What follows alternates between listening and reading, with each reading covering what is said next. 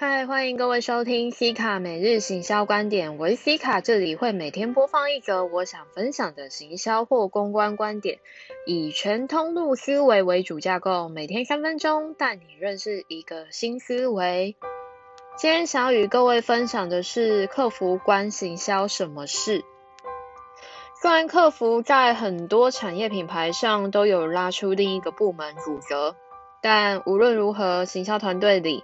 只要你掌管着官网、电商、社群平台，那么无论如何，你都会是客服服务的最前线一员之一。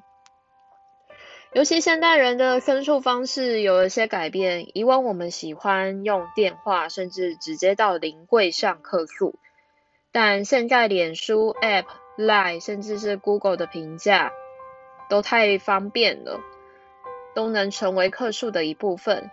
因此，行销无论如何都会需要做到最前线的分类。你除了要懂产品之外，你也要有意识的告诉自己，客诉时消费者的反应所带来的情绪，并非针对你，而是品牌或是产品。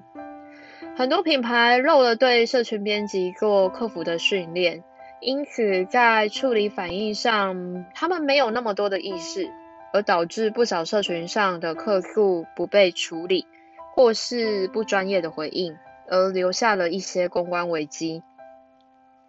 这些事或许读来都觉得太小了吧，但我的确看过不少因为行销人员不专业的回应而留下的悲剧，也就是公关危机。好的，如果你喜欢的话，可以跟我，点个爱心，分享，订阅。我们明天一日一分享，拜拜。